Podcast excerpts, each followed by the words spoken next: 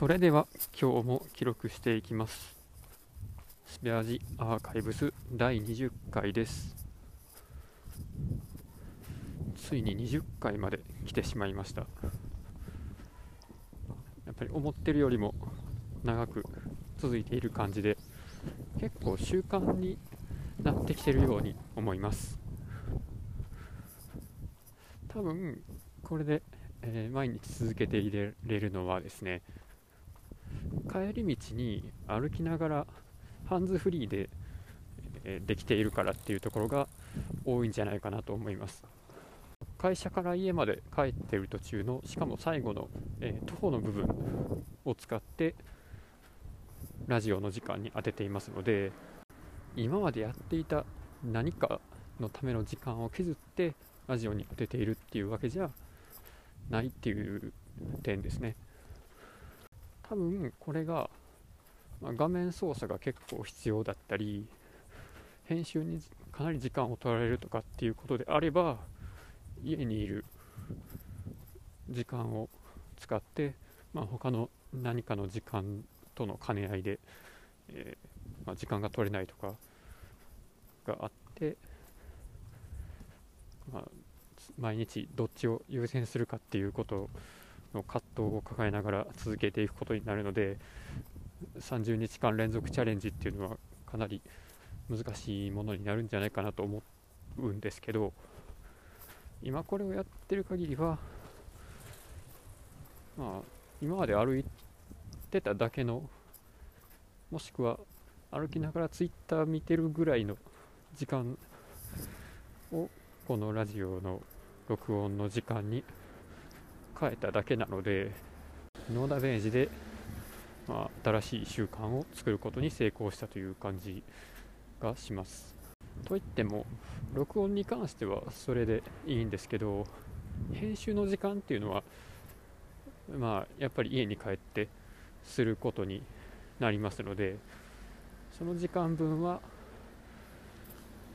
何か他の、えー、まあ、今までの家でやっていたことの時間を削ってやっていることにはなっていますね。でそれに関して、えー、リサーチアット FM さんとツイッターでやり取りしていた時にオーダシーって読むのが正しいのか分かんないですけどなんか AUD なんとかで始まるソフトウェアを使ってこう特定の、えー、デシベル以下の音量が何秒間続いたらそれをカットして何か別の短い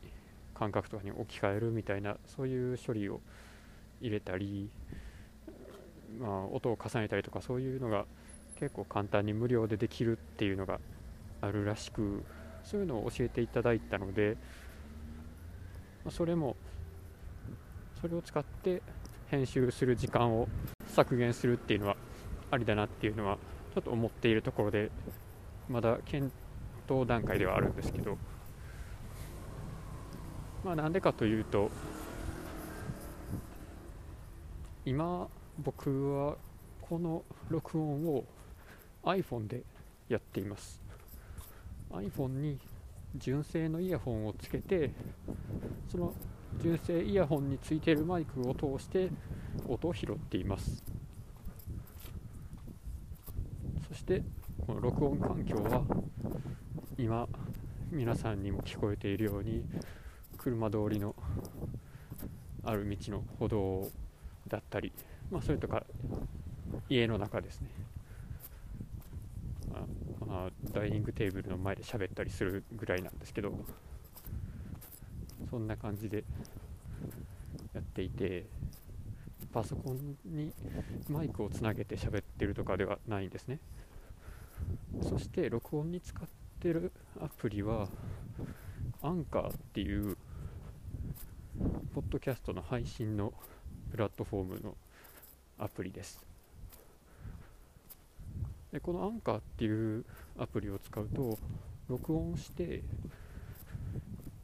そのトラックをトリミングしてタイトルをつけて説明をつけて、まあ、それが第何シーズンの第何話なのかっていうデータを入れるだけであらゆるポッドキャストの配信プラットフォームから配信できるようにしてくれるっていうめっちゃ簡単なそういうサービスを多分タダだと思うんですけどこれでやってくれてるんですね。ということでこの録音のしたものの編集自体もアンカーのアプリの中でやっちゃってるんですねこのアプリの中で録音から編集まで一気通貫でできているっていうところが今のこの手軽な自分の録音と配信っていうところを続けてる理由の一つかなとも思います。ただしですねこの編集もやっぱりそんな凝ったことはできなくてトラックを任意のタイミングで、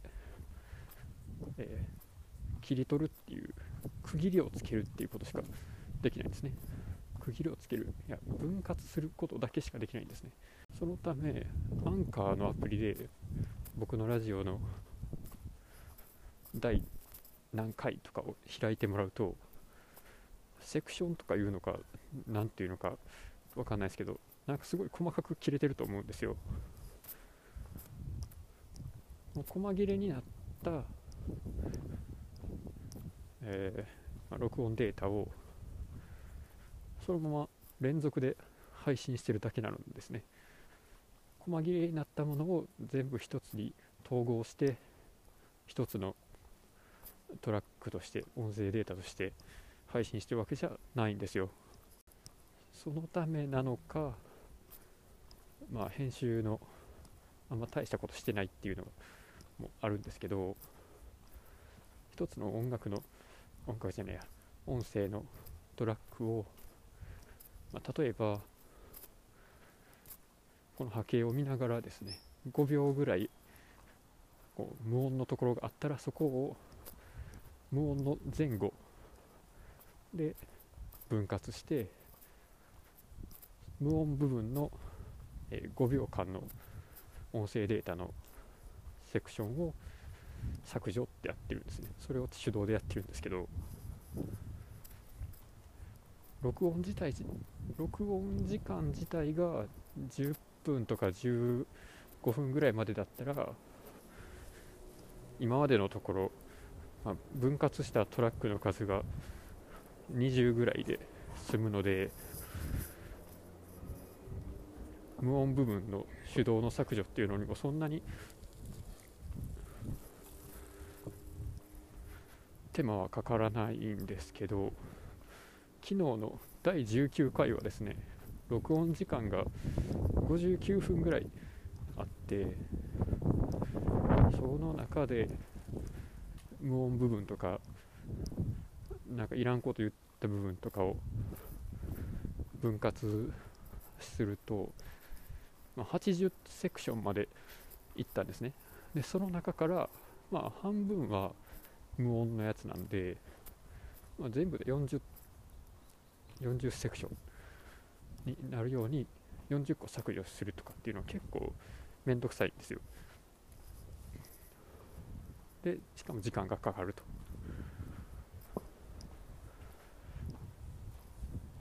でこれを今後もアプリの中だけでやるのはちょっと面倒なのでまあ、その大出しなるものを使おうとは思っているところではあるんですけどもそこで、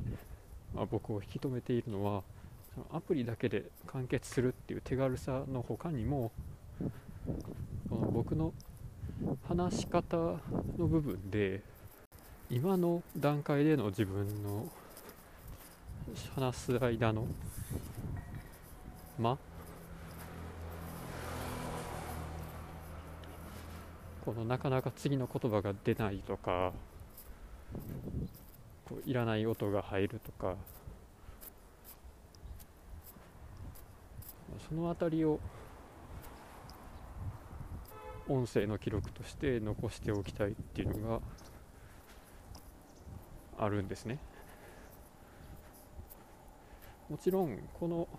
音声自体をどなたかが聞かれる可能性がある上あるし、まあ、そのれを聞くときに間があったり変な音が入ってたら不愉快になるだろうなっていうことはもちろん分かっていますしそのこの何ていうか僕の話し方が不愉快で、えー、このラジオを聴き続けることはできないっていうのはもうまっとうな意見で自分もまあそんなそんな聞きにくい話し方のラジオを聞く気にはならないので普通の感覚だと思うんですが、えー、と言いたいのは他の方に聞いてもらえることを優先するのか自分の話し方の下手さの現時点での状態を記録することを優先するのかその2つでどっちがいいかなというか何かいい折衷案はないかなっていうふうにちょっとさっき録音を始める時にどうしようかなって考えましたところまあ、1個浮かんだのが現時点でのこの、まあ、今の下手くそな話し方のまま、えー、あんまり編集しない回とデータを iPhone から例えば Google の Google ドライブとかにを経由して Mac の大出しで編集して綺麗にして聞きやすくした回。その2種類を作ってでそれらの配信の比率として、えー、綺麗になったやつの比率の方を上げる。でたまに、えー、現時点での自分の素の話し方はこんな感じですっていう回を入れると、まあ、その辺がバランス的にいいのじゃないかなっていうのをちょっと考えています。そもそも、えー、このポッドキャストの配信をしているのは、まあ、他でもなく自分のためなので誰も聞いてなくてもずっと続けるんですけどそれでもまあ、じゃあなんで公開してるのかっていうと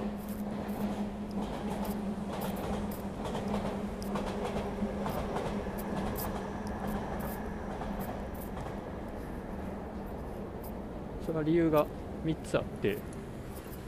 1つが、まあ、と自分がやりますって宣言したことを誰かに、えー、記録、えー、監視されてると。誰かの人の目があるっていうふうに自分に思い込ませるため。で2つ目が、まあ、そうやって人に聞かれるとしたら、えー、どういうふうな話をしたらいいかというかどういうことは言わない方がいいかとかっていうそのあのポリコレ的なところをちょっと意識するっていうことと3つ目がそのもしあの聞いてくださってる方がいた時に何かその自分一人では起こらなかったような何か面白いことがもしかしたら起こるかもしれないなっていうその期待その3つですね。まあもう一回言い直すとえ継続するため内容を、え、公にしてもいいようなものにしようとするためで3つ目が何か自分以外の人人との関わりの可能性、まあ、その3つです。ということがあるので、えー、最初の1つ目2つ目の目的のためであれば、えー、全く編集する必要はなくてもうどんななんというかこう聞きにくいラジオでもいいんですけど3つ目の可能性をゼロにしないためにはある程度聞きやすさっていうところを、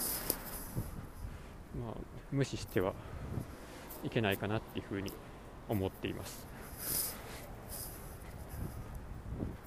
そのため、まあ、今後ですね、まあ、配信の、えー、編集の編集の方針としてはまあ、もうちょっと頑張りますっていうことになります。じゃあいつからその編集もうちょっと頑張る版でやるかっていうとそうですね。じゃあ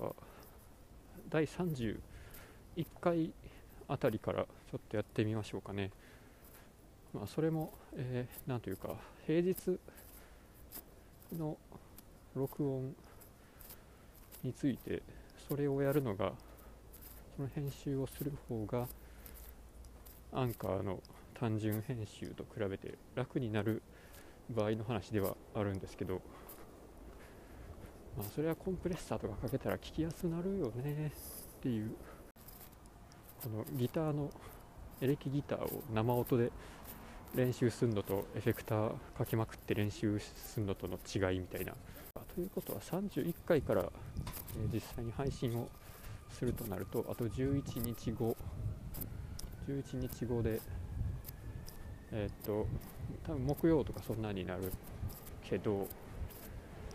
あがっつりパソコン触って最初は使い方とかを勉強しないといけないので33回とか4回とかそれぐらいからになるかもしれないですね。とまあその辺はちょっとぼちぼちタイミングを見てやっていきますちなみにアンカーのアプリで編集作業を、まあ、トリミングの作業をする時の自分なりのコツとしてやっていることは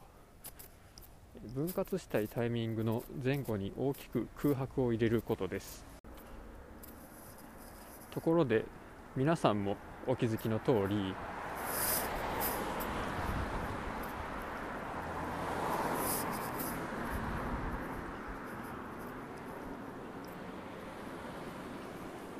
今録音しているのは、まあ、野外ですね。野外というか野外というとかっこいいですけど真冬の野外とかそんな感じになりますけど、えー、まあ路上ですね。今まで路上を散歩しててあんまり気にしなかったんですけど車の通ってる音とか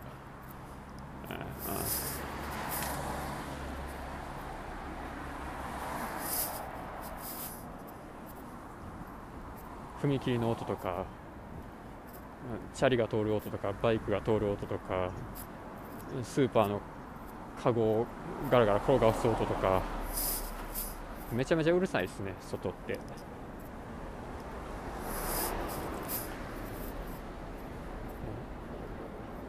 こんなことに傷がついたのも今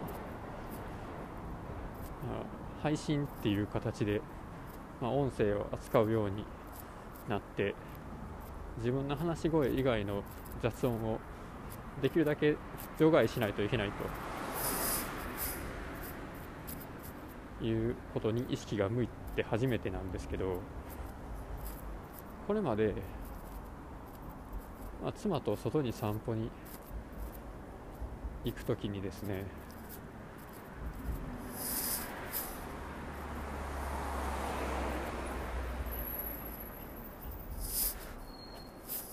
車通りの多い道の歩道歩道を歩くのはうるさいから嫌だっていうふうに言われてたんですけどそれの意味がやっと体感できたというところです。踏切の音とか普通にうるさいですね。で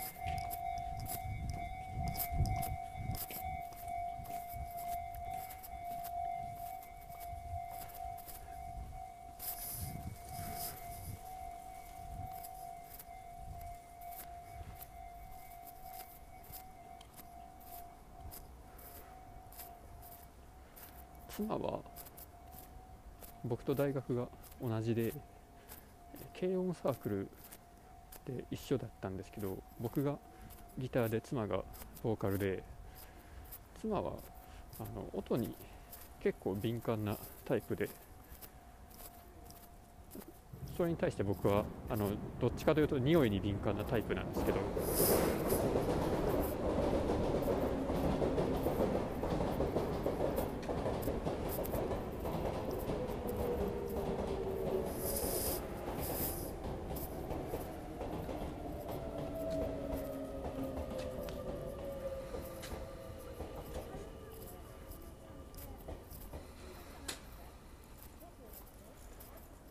例えば僕はバターの香りだったりヨーグルトの匂いだったり。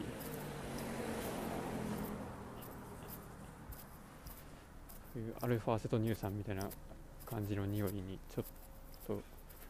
敏感だったりするのに対して妻はそういう車の通りとかの音に対して敏感っていうのがあって、まあ、それぞれ人によって五感の中で何が敏感かっていうのが違うらしいんですけど、まあ、そういうのがあって実際にその人の立場ではなくその人の感覚器の五感と同じように意識をしながら感覚を、えー、しながら暮らすっていうのは、まあ、なかなかできないことだと思うんですけど、まあ、こんな風に、まあ、録音っていうことを通じてその耳の敏感な人から見た時の路上の騒音っていうことに触れられたのは良かったかなと思います。結構ねこの、まあ、録音してて後で振り返った時にあこの時こういう音が鳴ってたんだなっていうのも振り返ることができてそれはそれでいいのでしょうかね。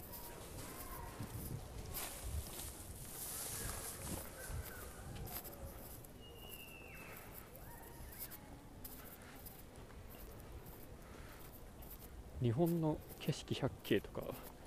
桜百選とかそんなんと同じような感じで日本の音百選みたいなのも確かあったと思うんですけど、まあ、当たり前と思ってる風景とか景色あ同じ意味やな。風景とか音とか建物とか生き物とかそういうのって誰も珍しいと思ってないから残らないんですけどそういうのを意識的に記録していくことも、まあ、もちろん後から誰かに引用される形でっていうのが望ましいでしょうけどそれも重要かなと思っています、まあ、もちろんそれを僕がやるとは言ってませんけどね。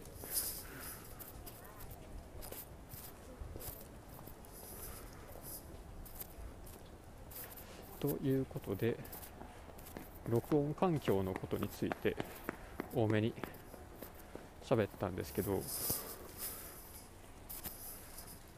本当は今日は、えー、なんかもっといろいろ話したいことがあって、まあ、この話したいことがあるっていうのはなかなか自分の中には起こらなかった、えー、感想なんですけど例えば、まあ、他にいろいろ面白いラジオが最近いっぱいあって困るねっていう。あのツイッターのフォロワーさんが感想文をツイートされてるところでいろんなラジオの名前を見ることがあってもう全部聞きたいんですけどもうすでにもうなんか両手で数えられないぐらいのこの好きな番組がある中でさらにラジオのお気に入りを増やしてしまうともう全然時間足りないんですけどでも頑張って聞きます。とか、えーそれと、まあ、この今はですねちょっと買い物に行け行ってきてっていう風に言われてるんですけどなかなかこう話が、えーちょっと霧のいいところまで行かなくて同じとこぐるぐる回ってるんですけど、えーその買い物に行く直前までは3月のライオンのアニメを見ていて今2シーズンの12話まで来たんですよ。なんかめっちゃ面白いですねっていう話をちょっとしたかったんですけどまあそれは次回以降ということでもうそろそろ、えーお店に入りたいと思います。それでは今日もありがとうございました。